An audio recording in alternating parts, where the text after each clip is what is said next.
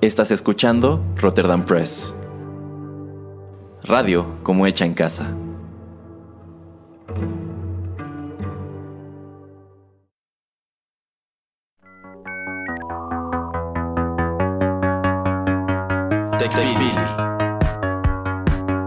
El programa en donde analizamos la tecnología de manera relajada y divertida.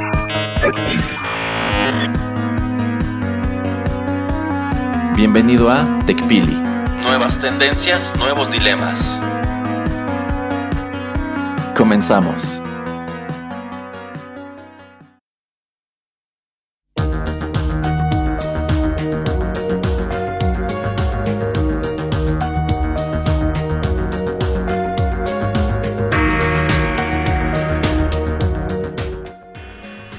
Hola, ¿qué tal amigos? Bienvenidos a la emisión número 79 de TechPili, nuevas tendencias, nuevos dilemas. Los saluda Juanito Pereira aquí a través de los micrófonos de Rotterdam Press. Y bueno, sean bienvenidos a esta nueva emisión que les traigo, que les preparé. Y bueno, pues ya saben que de ninguna manera me puedo librar de quien me acompaña hoy en cabina, el señor Erasmo. ¿Cómo estás, Erasmo? Muy bien, muy bien, señor Pereira. Y efectivamente no se puede librar de mí porque aquí vivo. Sí, lamentablemente eso parece aquí el catre y ya sabe toda la gente toda la comida chatarra que tiene. Entonces, literalmente vive aquí. Ya, ya, ya, Este, señor Pereira. Parece disco rayado, siempre repitiendo las mismas cosas. La gente ya, ya, ya se sabe ese chiste y ya sabe la explicación detrás de esas no, cosas. no, no es chiste, la verdad. Este, usted, vamos a tener que tener una intervención. Voy a tener que juntar al archiduque, al padrino, al señor Álvarez eh, y además gente como para que pues podamos hablar con usted, ¿eh? Porque en verdad usted tiene un problema, ¿eh? No, no, no, no, de ninguna manera. Problemas los que he escuchado que tienen en Ah, algunas ah, lavanderías, ¿eh? Ah, mire, ok. No, pues este, en otras ocasiones nos cuenta, ¿eh? Pero como eso no es nada tecnológico, o al menos por ahora, em, No, no, no quiere que enlacemos con el dependiente de la lavandería. no, la verdad.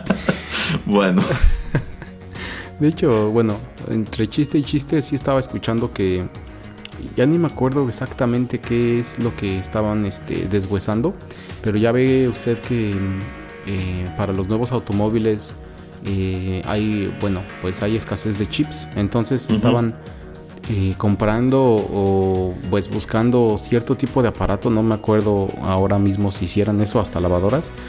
Eh, y las estaban deshuesando para sacarles el chip y para poder utilizarlos. A tanto así ha llegado la desesperación de algunas empresas y eso lo escuché la semana pasada. Entonces eh, también eh, me di cuenta, no sabía, yo pensé que los automóviles y sobre todo los eh, eléctricos, bueno, los eléctricos me imaginaba que usaban más de un chip, ujú. pero que usan como alrededor de 100 o algo por el estilo, por tantas cosas que pues obviamente están registrando y eso. Entonces obviamente pues sí es muy difícil, ¿no? Esa escasez y pues que no puedan producir nuevos automóviles por porque no existen. Pero ¿qué le parece eso de estar como deshuesando otro tipo de, de cosas como para poder estar ahí viendo eh, Ujú. cómo eh, tomar, robar los chips necesarios? Eh, bueno, por un lado, qué mal que no haya chips nuevos para pues estos automóviles. Eh, por otro lado, qué bien que pues se las estén apañando para reciclar aunque sea un poco de tanto aparato que termina convirtiéndose en literal chatarra. Esto de reciclar componentes electrónicos no es tan nuevo. De pronto hay ciertos componentes o ciertos materiales como el oro que de pronto se utilizan en electrónica y pues con un aparato no sirve, etcétera. A veces lo que hacen es pues, eh, pues estos materiales retirarlos y utilizarlos en, en otra cosa. Entonces, pues qué interesante, ¿no? Que hayan encontrado allí una solución por lo menos temporal a esta eh, escasez de chips que tienen y pues sí, si ustedes están interesados en el tema automotriz saben que hay una gran escasez, de pronto hay marcas que en 2022 siguen vendiendo automóviles 2020 como nuevos en agencia porque eran coches que se fabricaron y que estuvieron parados en planta en alguna bodega, qué sé yo, porque no los podían terminar efectivamente porque les faltaban componentes para la electrónica.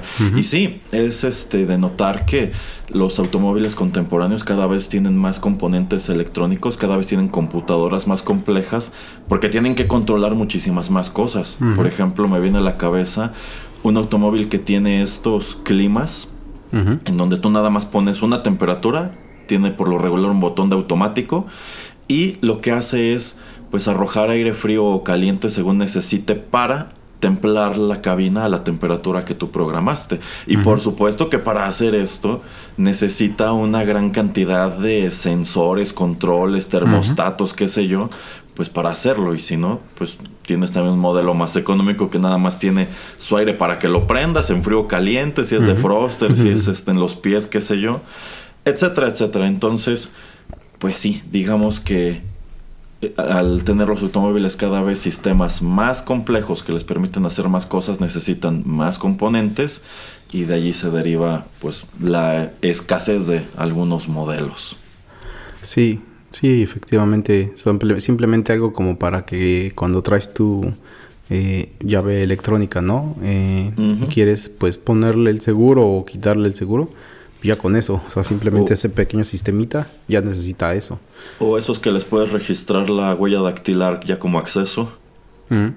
O incluso hay unos que ya no traen como tal, eh, bueno, muchos ya no traen llave, algunos traen un sensor, que es lo que tú cargas contigo como si fuera la llave, pero algunos modelos eh, sobre todo eléctricos y sobre todo en el segmento de lujo, ya ni siquiera es un sensor físico, sino que es una especie de tarjeta, como si fuera una tarjeta de crédito, que tú cargas en el bolsillo, en la cartera, y ese es el nuevo sensor, esa es la nueva llave.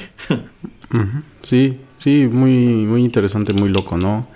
Em, pero bueno, así, así son las cosas. Eh, obviamente ya después les traemos un poco más a detalle ese tema, pero nada más lo quería yo comentar por, por la ocurrencia del señor Erasmo de traer lavanderías aquí a, colación. Eh, de hecho quería empezar algo con otro tema que no tiene nada que ver o que tiene que ver muy poco con tecnología, pero pues como a veces no tenemos lugares donde poner este tipo de información, pues eh, quería preguntarle al señor Erasmo Ah, ya desde hace algunos meses de esta noticia de que anunciaba o anuncia Coldplay que mm, después del año 2025 ya no van a sacar nuevo material, o sea, ya no van a seguir haciendo álbums, no se van a separar, no es que se estén peleando ni nada, sino simplemente eh, van a simplemente a, hacer tour. Y entonces esos van a ser 3, 4, 5, 6, 12 álbumes en total eh, porque planean sacar tres otros nuevos álbums. El último fue Music of the Spheres del año pasado, del 2021. Y Chris Martin en una entrevista dijo que pues lo que él visualizaba era eso, de que simplemente llegar hasta cierto punto en su nivel de creatividad y ya después pues digamos que entre comillas vivir de esa fama y hacer tour con esas canciones que pues ya tienen o ya van a tener en ese catálogo eh, pues entre comillas restringido. Él no decía que eh, se iban a bloquear o que no iban a hacer colaboración con alguien más si alguien más les pedía que hicieran una canción para aparecer en sus álbumes de otras personas, pero ellos en sí que ya no iban a sacar nuevo material. Entonces no sé si usted se topó con esta noticia que creo que es como de principios de año, pero que se me pasaba a comentar aquí porque comentábamos otros temas y pues ya ve que aquí en Rotterdam Press unos eh, programas se mezclan con otros y la verdad no sabía en dónde preguntarle esto, pero pues usted qué piensa. Ok, no, no, no sabía de esta noticia. Supongo que habrá quien diga qué mal y habrá quien diga qué bueno. no, pero híjole, yo, yo, yo siento que por un lado eh, hemos comentado muchas veces que hay numerosos actos que ya llevan bastante tiempo en el mercado y que son conocidos sobre todo por el material de su temprana carrera o de en medio o nada más por lo reciente. Y te topas con, el, con los casos de bandas que son muy prolíficas, bandas que quizá llevan 20, 30 años juntas y en esos años han dado, no sé, a lo mejor 10, 15 discos pero también es material que no puedes incluir en los conciertos y sobre todo yo creo que el material más viejo va quedando fuera, va quedando fuera, pero a veces eso es lo que en realidad la gente quiere escuchar. Y también se da el caso de que tú estás sacando un disco tras otro, pero en realidad ya nadie los compra y hay gente que los escucha e inmediatamente los olvida, quizás se quedará con el sencillo principal y eso es todo. Y para las bandas esto se traduce en mucho trabajo y mucho desembolso porque pues, la producción de un disco es muy costosa. Así que quizá están dándose cuenta de que el público ya no está muy interesado en su material más reciente. Ellos lo incluyen en la gira porque tienen que incluirlo en la gira, pero no es la carnita de la gira y los conciertos no se prenden o no se ponen interesante hasta que tocan el material viejo. Y si están conscientes de esta situación, pues supongo que sigue está en orden preguntarse, entonces ¿para qué sigo haciendo nueva música? A mi público no le interesa mi nueva música, todos quieren escuchar los éxitos de mis primeros 3, 4, 5 álbumes y eso es todo. Entonces, si eso es lo que quieren, eso es lo que les voy a seguir dando hasta que se harten y no me desgasto tanto escribiendo nuevos discos que quizá no tienen una buena recepción, que me salen muy caros y no estoy recuperando ese dinero, etcétera, etcétera.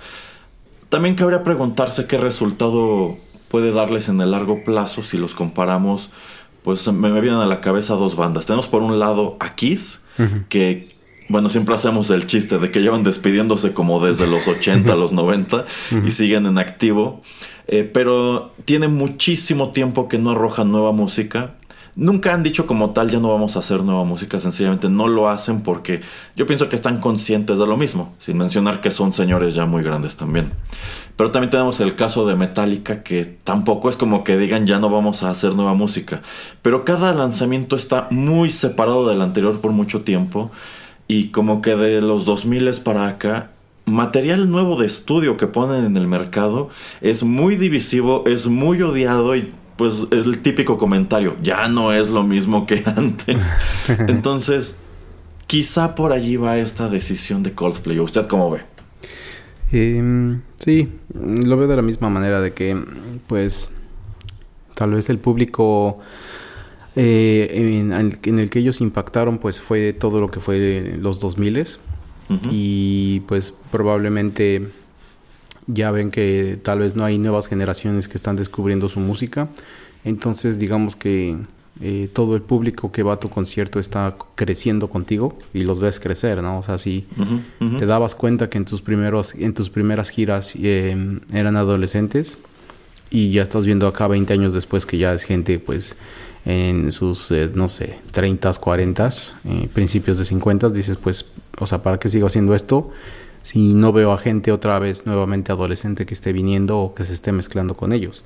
Em, y lo mismo, ¿no? lo que yo pensaba era, por ejemplo, el caso de los Rolling Stones, de que también es muy esporádico que sacan un, nuevo disco o que sacaban un nuevo disco, pero que pues se la viven también de, eso, ¿no? De hacer tour.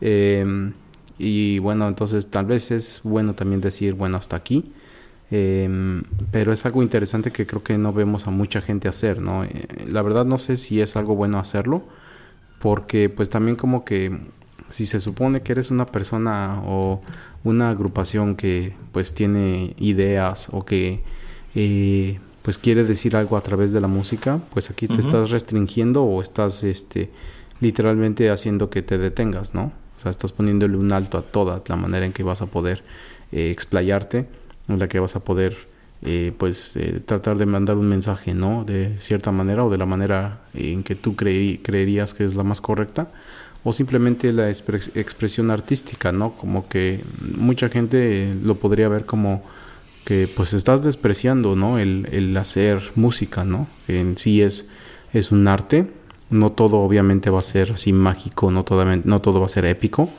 pero como que eso es como que en cierta manera también como tirar la toalla, ¿no? ¿Usted cree? Porque ellos dicen, no, es que voy a seguir haciendo mis giras y haciendo feliz al público que ya tenía, pero como que ese simple hecho de ya no hacer nuevas cosas o de no ser tan creativo como lo eras antes, eh, también yo creo que por llegar a un punto en el que ellos están en una zona de confort muy, gran, muy grande, muy amplia, obviamente por la enorme cantidad de dinero que han hecho, eh, no sé qué tanto sea una idea tan, tan buena de respaldar, eh, por lo menos en música. Entonces, no sé qué piensa usted de estos comentarios míos.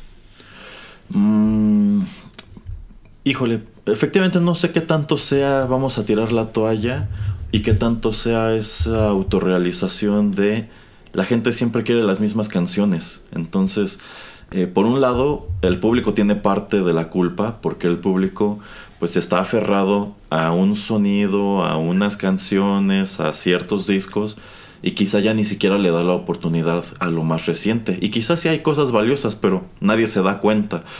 Quizá también es la resistencia del mismo público a ciertos cambios. O sea, yo pienso que, que muchas veces el grueso de tu público dice, no, es que esta banda o este cantante, qué sé yo, se escucha así y hace este tipo de música. Y cuando se mueve o trata de ajustarse a otra cosa, no me gusta y no lo voy a consumir y lo voy incluso a condenar.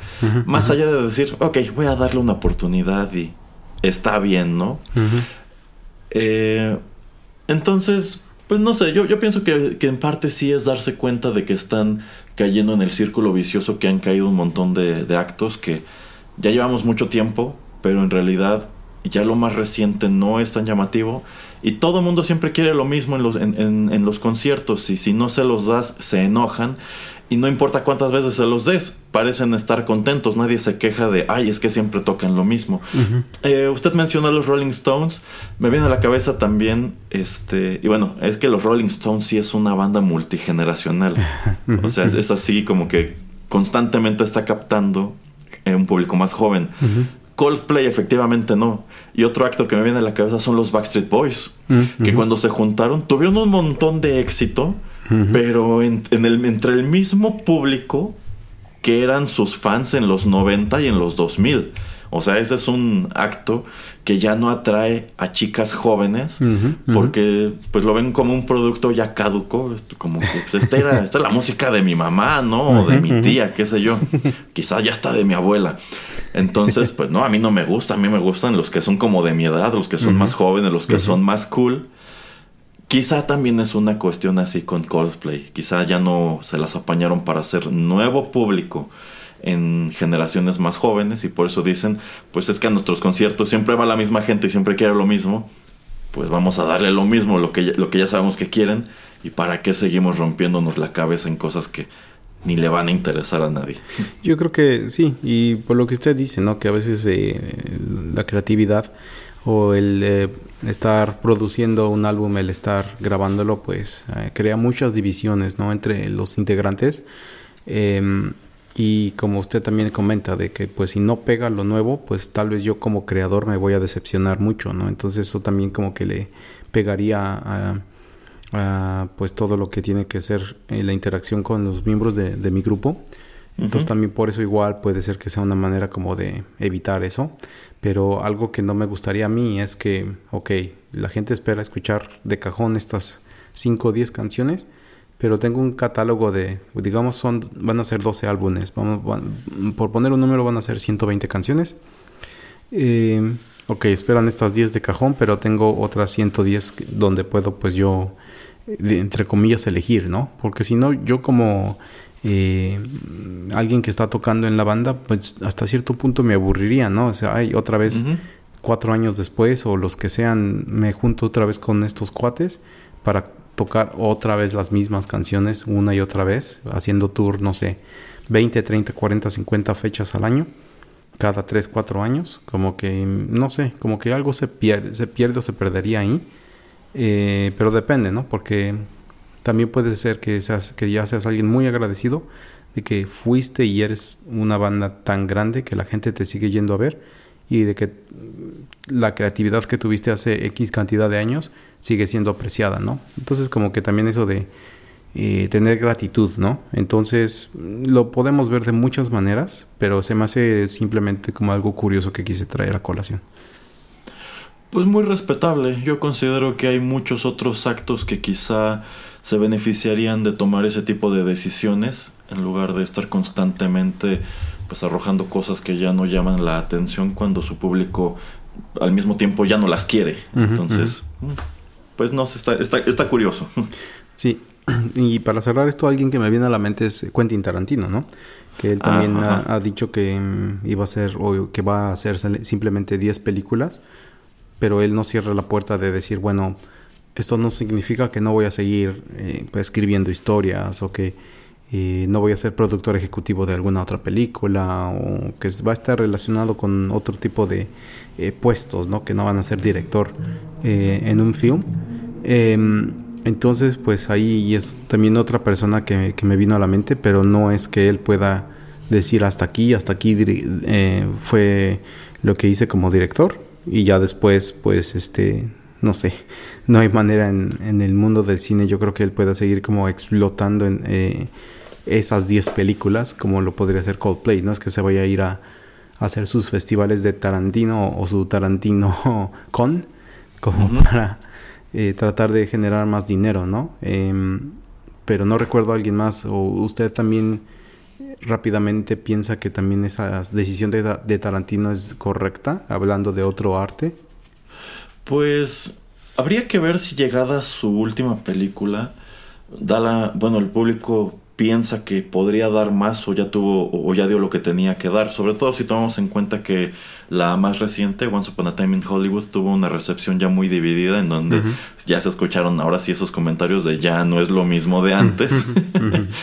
este, pero el hecho de que él diga solo 10 películas no quiere decir que no pueda trabajar quizá en la televisión, porque uno de los proyectos que trae entre manos es precisamente este spin-off del personaje de Leonardo DiCaprio, esta serie de televisión que sería Bounty Law, que sería como tal un western. Y tomando en cuenta que es un género que le gusta mucho, sería interesante ver qué hace con él en formato de televisión. Y quién sabe, a lo mejor efectivamente es solo 10 películas, pero le va mucho mejor haciendo televisión. En el caso del cine también tenemos a Daniel Day-Lewis, este actor irlandés pues súper galardonado, quien ya se retiró y de hecho su filmografía es algo muy breve porque el hombre era muy selectivo con la clase de papel que, que cogía. Y pues igual como que queda la duda de si este señor, que pues ni siquiera es tan grande, tenía mucho más que dar si se hubiera quedado en esta industria, si en algún momento quizá regrese a la misma o ya es definitivo que está totalmente eh, jubilado.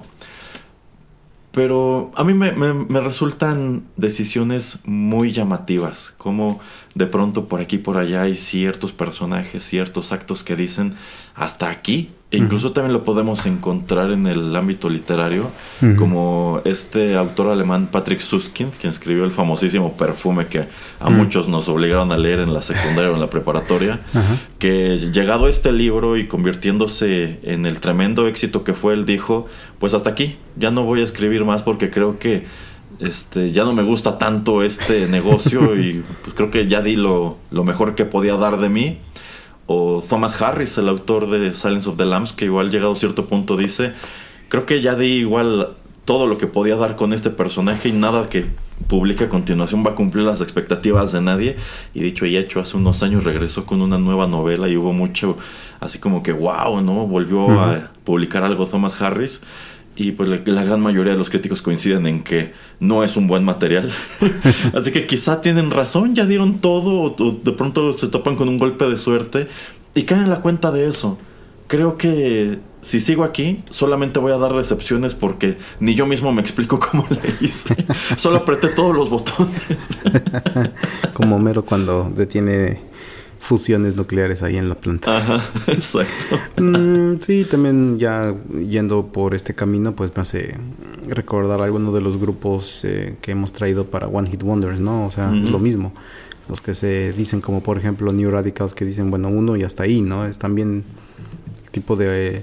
Eh, bueno, hay varias agrupaciones que dicen, bueno, es que aquí todo explotó y, y ahora qué hago.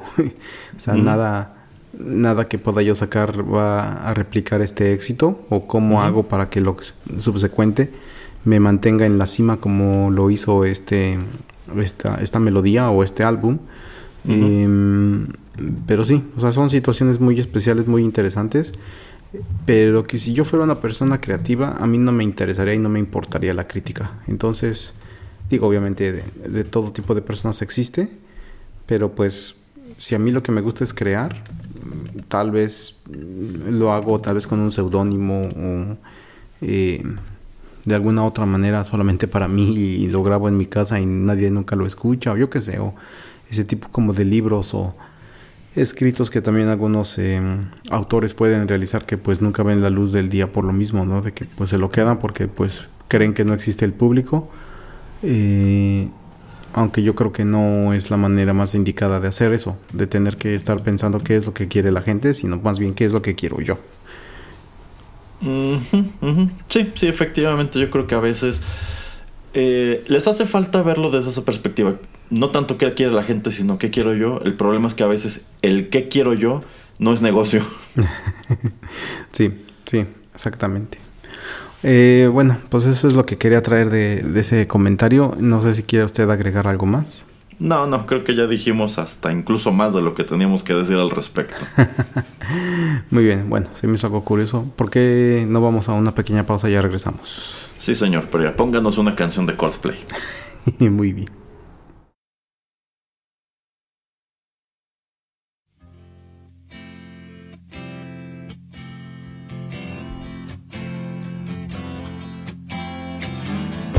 Sinking like stones, all that we fall for.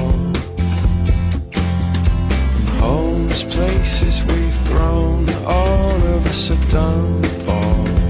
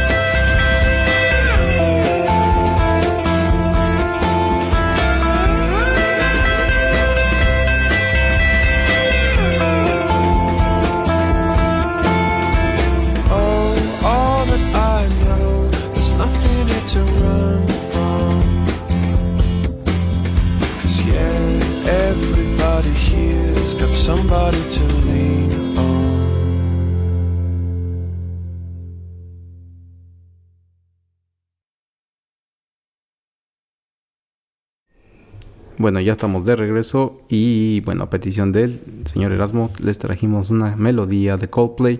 ¿Qué es lo que acabamos de escuchar, señor Erasmo? Bueno, esta canción se titula Don't Panic.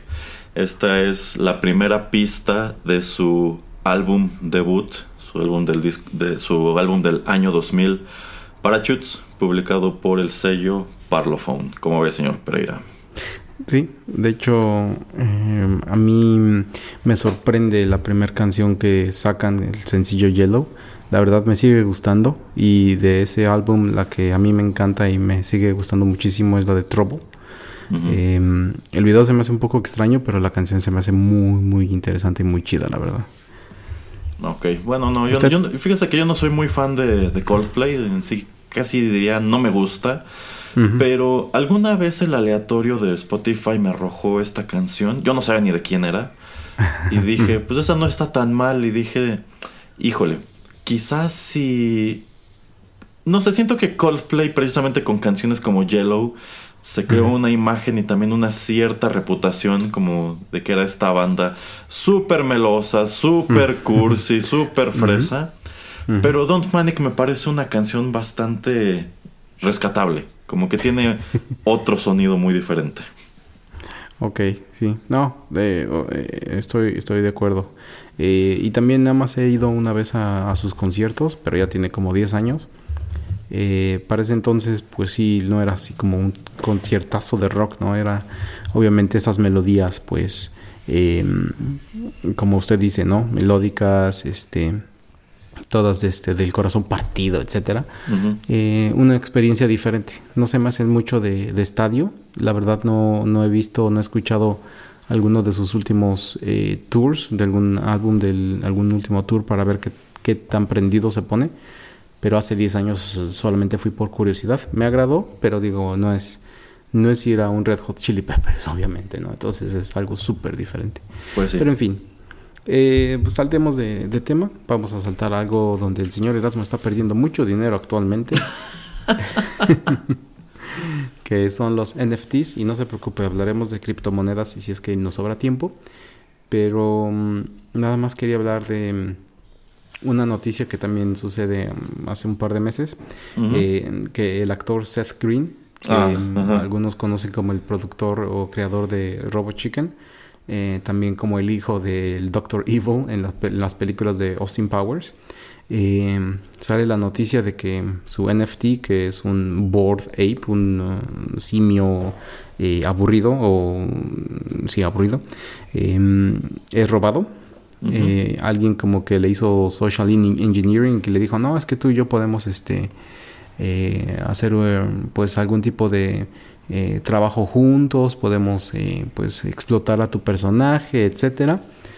Eh, y de alguna u otra manera él mm, pues le pasó su sus credenciales o la, mm, la liga o la, llave que pertenecía a este personaje y esta llave que está encriptada pues está en el blockchain, ¿no? Entonces es algo que queda registrado pero que queda registrado que ya no es perteneciente a Seth Green. Alguien le hizo esto a él e inmediatamente esa persona, sujeto, grupo o quien haya sido, eh, se la vende a una tercera persona. Se supone que esta tercera persona, sin, sin, conocerlo, eh, la compra. La compra creo en 200 mil eh, dólares o algo por el estilo. y bueno, lo agarra Seth Green, agarra Twitter y se pone a mandar varios tweets todo enojado y está diciendo, no, es que voy a demandar a esta persona por haberse robado a mi personaje, etcétera. Y, y ok, no, bueno, todo hubiera quedado hasta ahí. Hubiera sido una noticia, pues, entre comillas, no tan interesante. Pero para mí lo que lo hace interesante es que Seth Green con este tipo de NFT que, que él tenía, que se supone, bueno, que era de, de su pertenencia, que era de su propiedad, él estaba creando o creó una serie para el internet llamada White Horse Tavern, que estaba muy pronta a debutar. Y obviamente él, pues al no ser ahora el dueño del personaje, pues cualquier cosa que, que él em, publique, obviamente el que sea dueño actualmente de, de, ese NFT lo puede demandar, le puede decir que deje de, de poner a su personaje en, ese, en esa serie o que le dé X cantidad por regalías, ¿no? Entonces, ahí hay varios puntos que me gustaría tocar, pero así a grosso modo, ¿qué es lo que le parece esta noticia, señor Erasmo? Y pues sus impresiones, sus primeras impresiones. Ok, sí, um, un tema complicado, mucha información y muchas cuestiones eh, para, para analizar, en primer lugar, esta, este hecho de que le robaran el NFT, pues de nuevo, es que exactamente qué es lo que le robaron, ¿no? Y por un lado tú pensarías, bueno, le están robando solo pues un pedacito de información que está en el blockchain, pero el mundo decide que ese pedacito de información vale en este caso 200 mil dólares. Y más allá de eso, pues el hecho de que él pierde el, derecho de, este personaje. Aquí lo, que, lo que cabría preguntarse también es si él no tendría registrada la propiedad de este personaje en alguna otra parte. Yo quisiera pues, suponer que probablemente no, porque digamos, si yo igual dibujo un personaje y quiero explotarlo más adelante en un cómic, em, y efectivamente hago el NFT como para tener pues, un objeto de, de valor, pero yo creo que más allá de eso, yo tendría que haberlo registrado, pues, ante, no lo sé, derechos de autor, el IMPI, qué sé yo. Pero él, pero él no lo dibuja, o sea, él también lo compra porque es este tipo de simio Ah, que ya. tiene esta cara toda aburrida Ajá. y ya ve que le cambian algún tipo de eh, atuendo o le ponen, no sé, un tatuaje o piercings o pelucas, yo qué sé. Entonces, él no es el que realiza este, este simio, es un simio que ah, sale en muchos lugares en internet, que ha habido variaciones, eh, muchas. Ni, obviamente, ni el artista eh, que lo crea al principio, pues es dueño ahora de ninguno de los eh, simios que él crea. De hecho, que también esta persona y otras personas se quejan también de eso, ¿no? Que algunas empresas, alguna empresa lo contrató a este señor, ¿no? a este chavo, no me acuerdo quién lo, quién crea este simio, le dice hazme, no sé, mil o quinientos o doscientos de estos personajes y te voy a pagar, no sé, 50 mil dólares y se los pagan y ya, ahora sí, esa transacción, ahora yo, estos personajes son míos y a esos personajes 200 simios los están metiendo a, a, que sean NFTs y de en ese, desde ese punto están generando dinero en cada vez que los están vendiendo, ¿no? Entonces cada transacción ellos como digamos autores digitales eh, primarios o registrados como que ellos son los autores reales porque pues fue un trabajo eh, donde están contratando a alguien por hacerles que les cree que les cree el personaje pues a él, a este chico o a este artista lo cortaron de tajo y a él cada vez que hay una transacción o hay intercambio de manos, a él no le toca un, un porcentaje, pero sí a esta empresa inicial que lo contrató a él. Entonces él se está quejando muchísimo, este artista, pero bueno, ese también es otro tema. Aquí a lo que voy es que esta empresa se volvió muy famosa por esos simios, los empezó a esparcir, los pocos que tenía. Seth Green compra uno, entonces digamos que eh, todo el chiste de este NF de los NFTs es que eres el dueño cuando tú tienes la llave. Cuando tú de alguna u otra manera tienes esta llave digital que dice o esta marca o registro digital que dice yo soy el dueño. Pero cada vez que se está vendiendo el dueño cambia. Ok, no, bueno, yo pensaba que este personaje era original suyo y por No, eso quería no, no, hacer la serie. No, sí, pero en ese caso, efectivamente, si se lo robaron de este modo, pues eh, se le cayó por completo dicho proyecto. Supongo que podría retomarlo cambiando al personaje. Sencillamente quizá cambiando algunas características para que ya no parezca el mismo y, y san se acabó. Eh, bueno, yo, yo, yo creo que aquí hay muchas cuestiones que hemos comentado antes sobre NFTs. El hecho de que no hay una entidad que los regule más allá de, de blockchain. Es decir, en este caso, si este fuera otro tipo de valor, quizás Seth Green pudo haber eh, denunciado este fraude ante pues el gobierno de los Estados Unidos, supongo, y quizá hubiera intervenido el FBI, la policía, qué sé yo. Pero en este caso, en realidad es un producto online que, que nadie controla. Y pues, de nuevo, si él hubiera querido ir al- ante alguna de estas instancias a decir, me robaron, me, me cometieron un fraude, usurparon mi identidad, bueno, pues quizá lo que se puede perseguir es el robo de identidad, pero no como tal el producto que se están robando. ¿Por qué? Exacto. Porque, pues en realidad, yo siento que a la autoridad ni siquiera le queda claro, ¿es, es- esto qué es? Es que yo no entiendo qué es lo que dices que te robaron y por qué tiene que valer 200 mil dólares, ¿no? No te robaron 200 mil dólares en efectivo, sencillamente te robaron algo que alguien allá afuera creyó que valía esta cantidad de dinero. Entonces, Exacto. pues por un lado tenemos esto como un ejemplo de los riesgos que conlleva comprar este tipo de, de materiales y que bueno, si alguien como Seth Green cayó en una estafa de ese tipo, pues que nos espera a nosotros mortales, ¿no? Que un día a lo mejor nos hablan diciendo que son de, no lo sé, algún call center y resulta que no y cuando te das cuenta, chin, ya voló algo que tú tenías en el internet o ya este secuestraron tu correo electrónico etcétera, etcétera. Está, está muy interesante el caso, esa, esta cuestión de los NFTs sigue dando, pero pues usted también mencionaba esto de que hay gente que está perdiendo mucho dinero con ello. Em, sí, bueno, pero nada más antes como de salir del tema. Y mm, la parte donde él está utilizando este personaje, donde él corre el riesgo de pues perder los derechos muy rápidamente como para que sea su personaje principal de su serie. Ujú. ¿Usted qué piensa de esa mentalidad que pues él está teniendo? Y cuando hablábamos de NFTs también, que Mila Kunis y Aston Kutcher también estaban sacando su propia serie con personajes de NFTs y vendiendo como que eh, pues el boleto de entrada también como NFTs a, gente que tenía este criptomoneda, em, pero simplemente el concepto de utilizar algo que es tan fácil de, perder. O sea, ¿usted qué piensa acerca de ese tipo de, de decisión? Pues a mí, bueno, si algo ha probado es que no es una muy buena decisión en general. Eh, ya platicamos antes sobre las muchas maneras en que se puede manejar y que en algunos casos como este de Ashton Kutcher y, Mila, pues se, puede utilizar para algo positivo, como una especie de crowdfunding, ¿no? Y darle un, un extra a quien te está dando ese dinero. O sea, no nada más estás contribuyendo para que este proyecto exista, eres dueño de una parte del mismo, una parte bien minúscula, pero puedes presumir eso, que eres dueño de una parte de esta serie animada.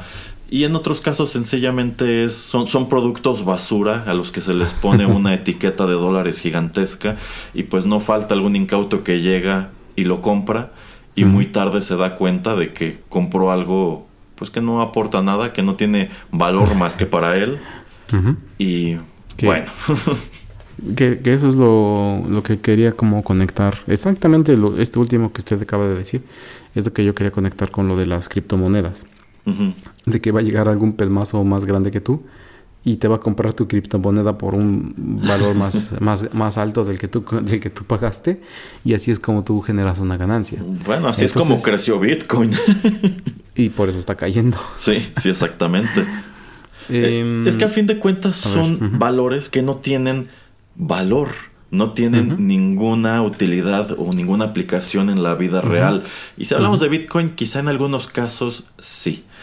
Eh, yo, yo pienso que la idea con los NFTs era pues también generar un nuevo mercado como de trueque, ¿no? Así de, bueno, yo tengo este NFT que compré por 100 mil dólares y yo considero que eso significa que yo tengo 100 mil dólares en la cartera. Así que si de pronto yo quiero comprar un coche de, un coche de lujo, a lo mejor lo puedo pagar con un NFT, ¿no? Del mismo modo que hay gente que considera que puede hacer ese tipo de operaciones con Bitcoin. Y en el caso de Bitcoin hay gente que sí hizo ese tipo de cosa. Pero al final del día, esto es algo intangible. O sea, esto no es tener dinero en el banco. El que termina teniendo dinero en el banco es el que lo vendió al principio. Pero de allí en fuera Es, un, es un producto que va pasando de mano en mano y que va a llegar un momento en el cual se va a quedar sin valor porque es algo totalmente inútil. Si estuviéramos hablando de un lingote de oro, bueno, ese es un producto tangible al cual el mercado le está dando un valor, un valor pues que por lo regular está subiendo y que solamente en casos muy específicos pierde, podría perder ese valor. Sin embargo, pues ese lingote puede ir pasando de mano en mano y se va convirtiendo en dinero tangible y difícilmente va a perder este en, algún punto tiene que valer algo. Si es un lingote que pesa este un kilo pues vale lo que valga el kilo de oro pero no eso es no es lo mismo con un NFT eventualmente el NFT va a llegar a un punto en donde ya no puede hacer más valor porque quienes le vieron valor todos los que le, podían haber dado algún valor ya se lo dieron. Y como ya todos lo vendieron, ya nadie lo quiere. Así que hasta cierto punto podríamos decir que en algunos casos un NFT que va pasando de mano en mano es una especie de Ponzi Scheme. sí, y también las criptomonedas, sí, eh, la verdad. Sí, sí, sí. Em, pero usted nuevamente es que le dan el, le dan el clavo a lo del valor, em, a lo de la utilización.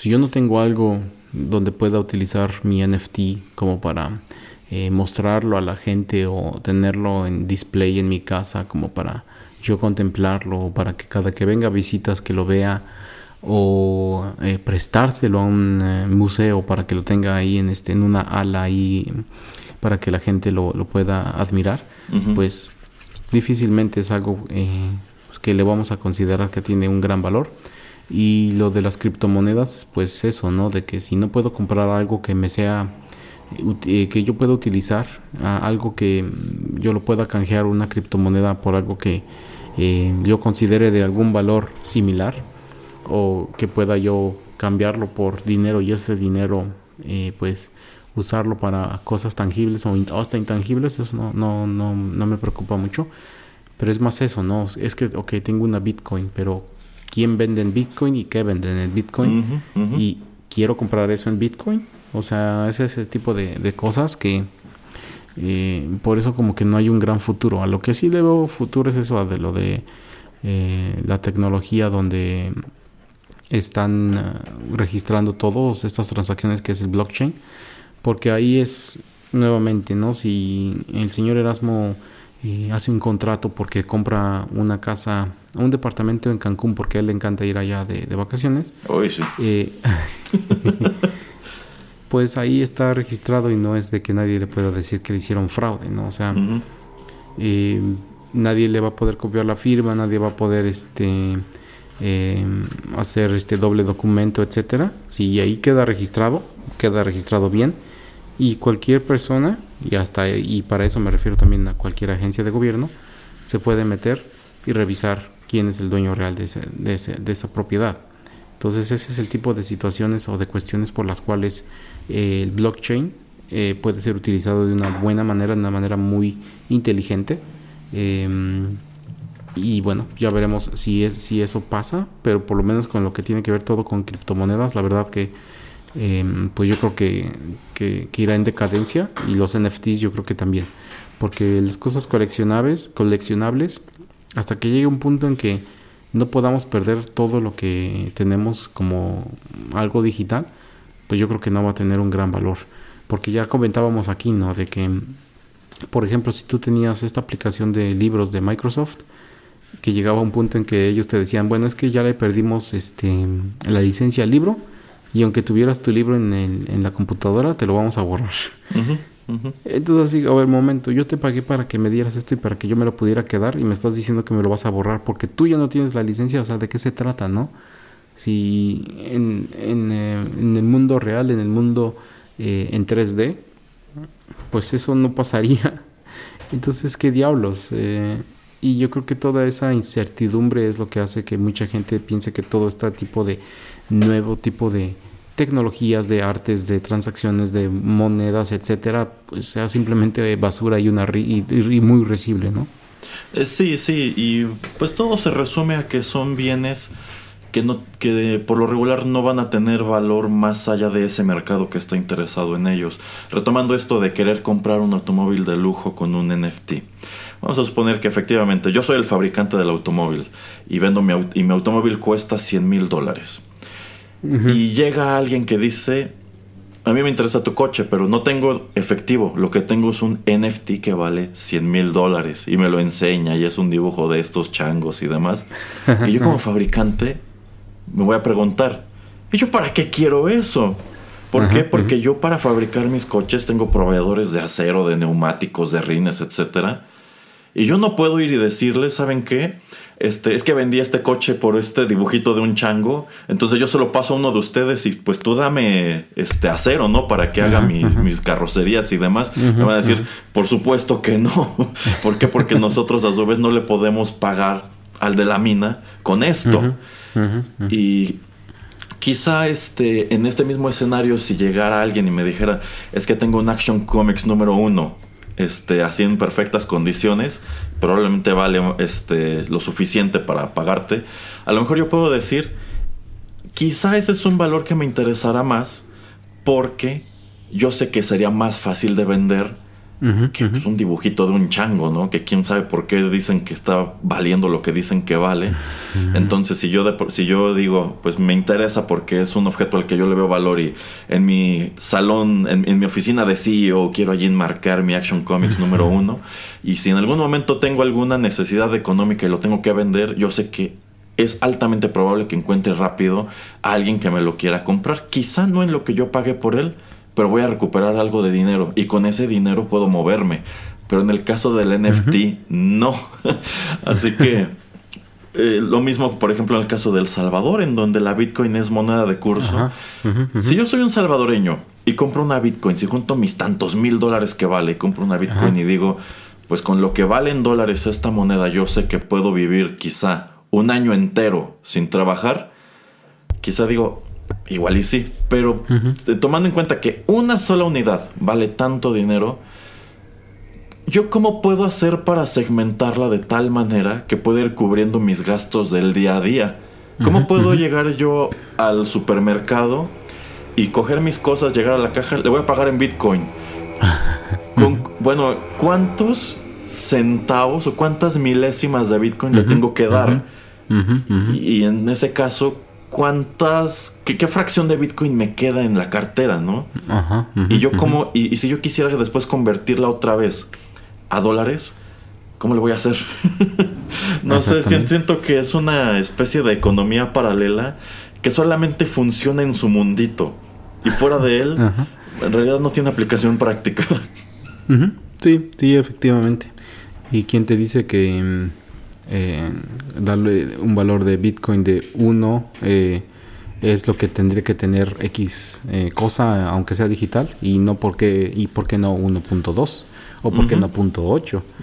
Sí, y, por ejemplo, si el gobierno de El Salvador estuvo alentando a su población a que se pusiera a minar Bitcoin, ahora ¿cómo les justificas la caída tremenda que ha tenido de valor? Porque, o sea, en muy poco tiempo, desde que tú adoptaste Bitcoin como moneda de curso, tuviste una devaluación terrible. Entonces, pues mucha gente literalmente perdió su dinero. Sí, sí, y no hay, no hay manera, yo creo, de, de justificarlo y pues yo creo que fue una decisión como pues, experimental. Eh, y bueno, eh, pues sí, entonces este pues, ya veremos, ¿no? El desenlace. No sé qué tanto vaya a perder más el valor. Creo que ya y ahora al momento de que estamos grabando eh, ha perdido más de la mitad de su valor Bitcoin de cuando estuvo hasta hasta el pique, hasta lo más alto y pues no creo la verdad que esta tendencia siga eh, a la alza, simplemente se va a estabilizar en algún precio como para eso, ¿no? Como para comprar cosas en línea que pues a alguien le van a interesar, porque siempre va a existir gente que le interese cosas en línea, así como cualquier coleccionista de X cosa le interesa ese tipo de, de, de, tema, de objeto, de producto, etcétera, pues así habrá gente que le interese este tipo de cosas, pero serán los menos. Em, y bueno, eh, por lo menos a nosotros nos queda también ver lo que pasa como para poder discutirlo, poder eh, reír acerca de ello o para también pues traerlo aquí y decir qué diablos está pensando esta gente, ¿no? oiga, señor Pereira, ¿y cómo ve a estas personas que están demandando a Elon Musk? Porque consideran que él tiene la culpa del desplome del valor de Bitcoin, aunque también pues entre quienes han hecho declaraciones en contra de, esta cuestión, pues está Bill Gates, quien básicamente incluso lo dice como pues como en tono de burla, ¿no? Como que pues es un negocio en donde tienes que andar encontrando a alguien más tonto que tú.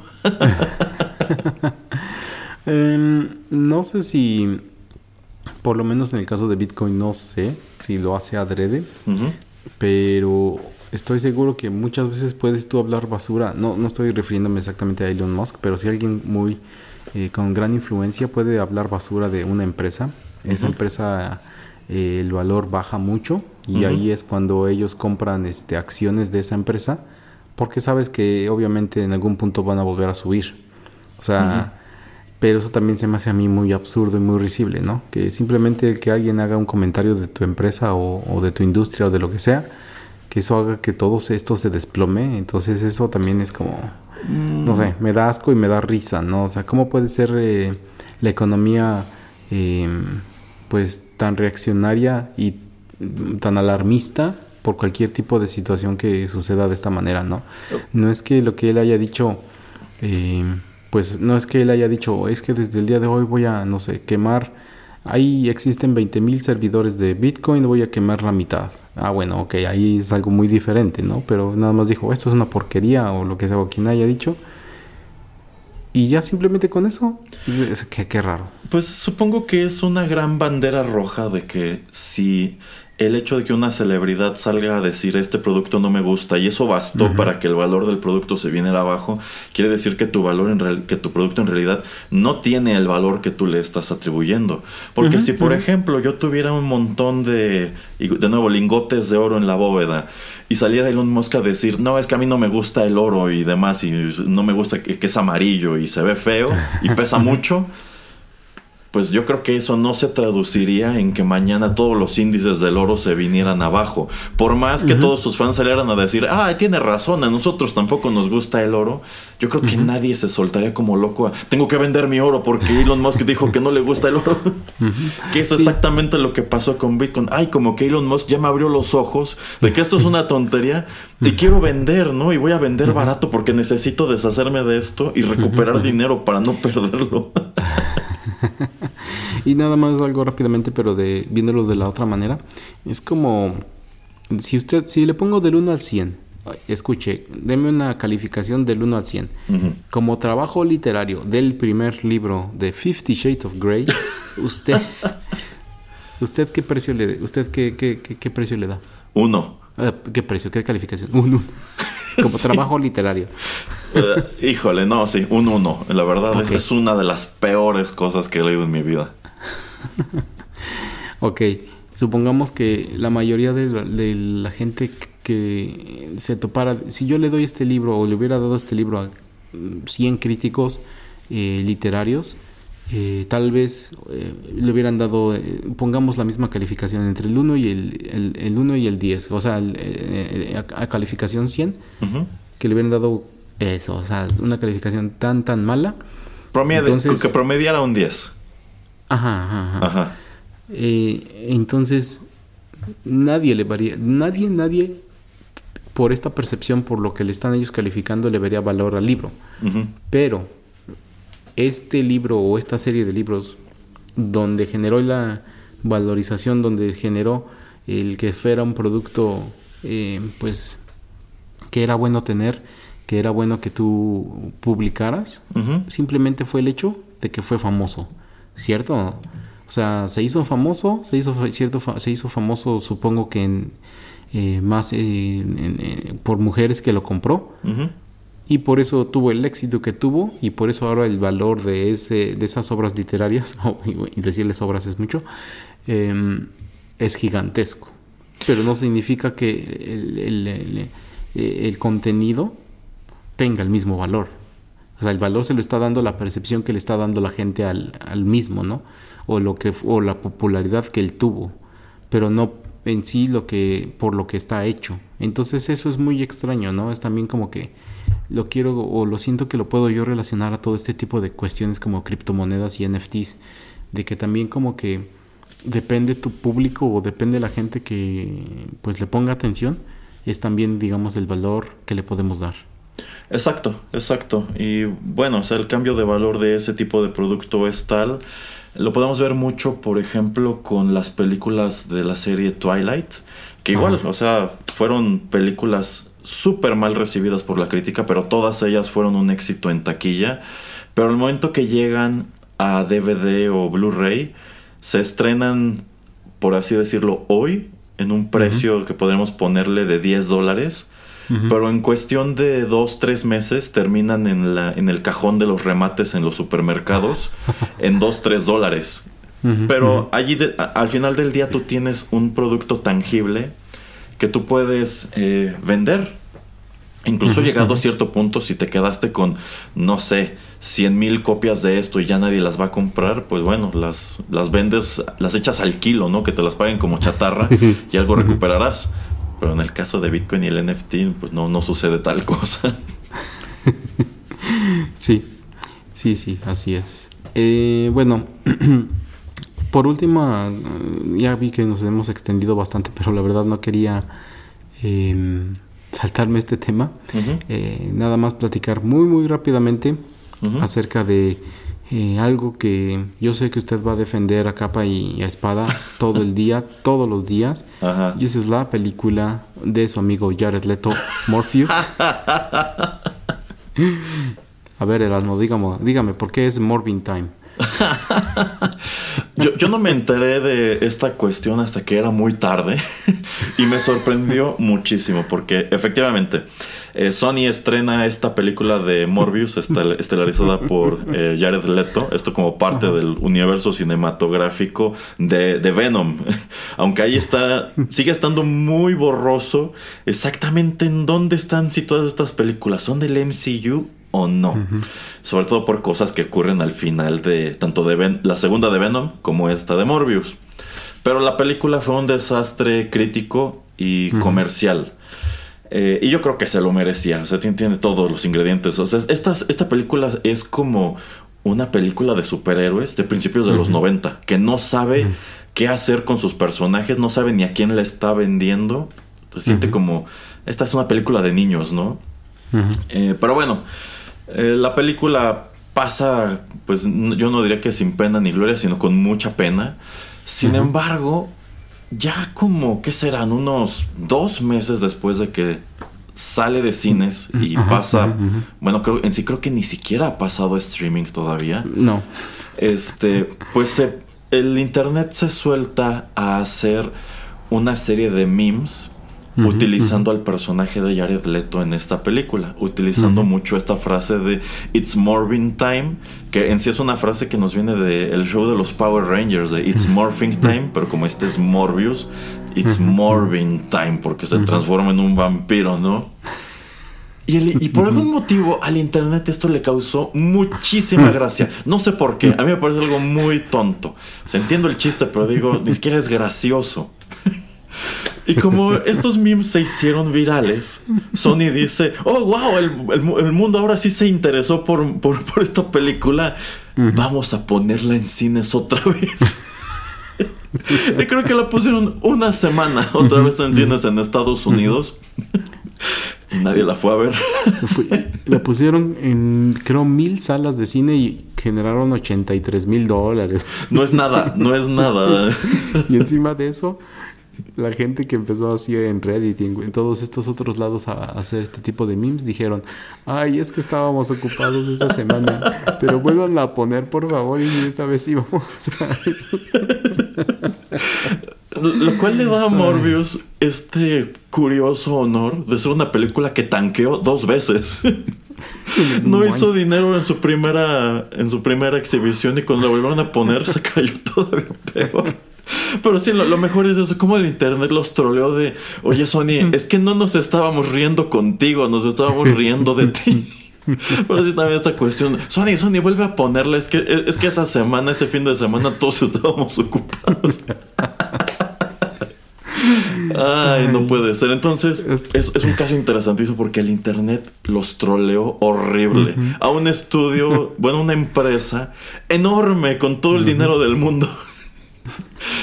Yo, creo que por allí más de una persona debe haber perdido su trabajo. Así es.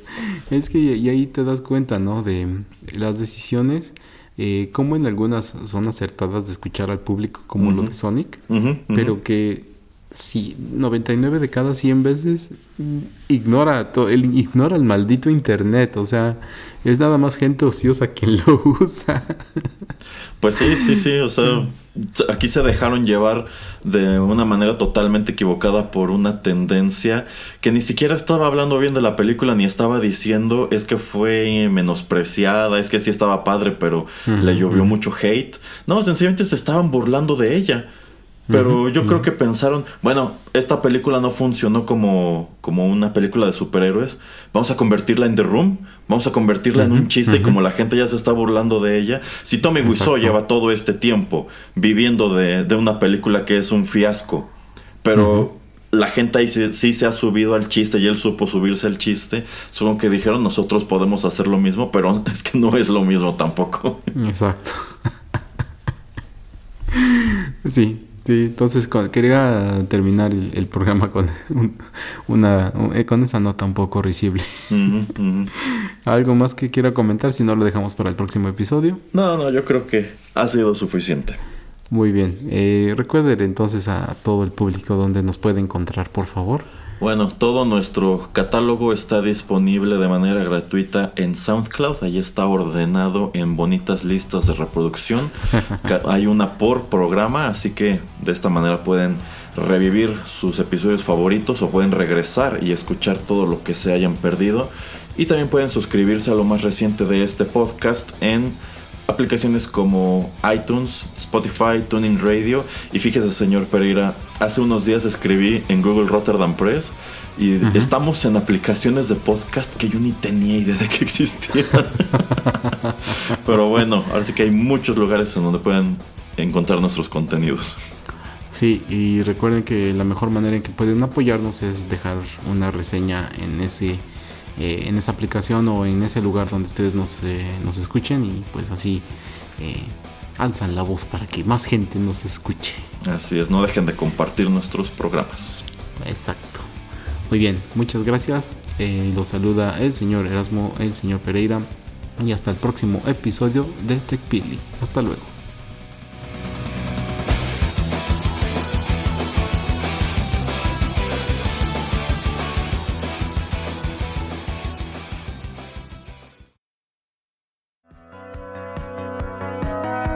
Esto fue TechPili. Nos escuchamos en la próxima emisión para continuar la charla y el análisis de todo cuanto a tecnología se refiere. Te esperamos aquí, en Rotterdam Press.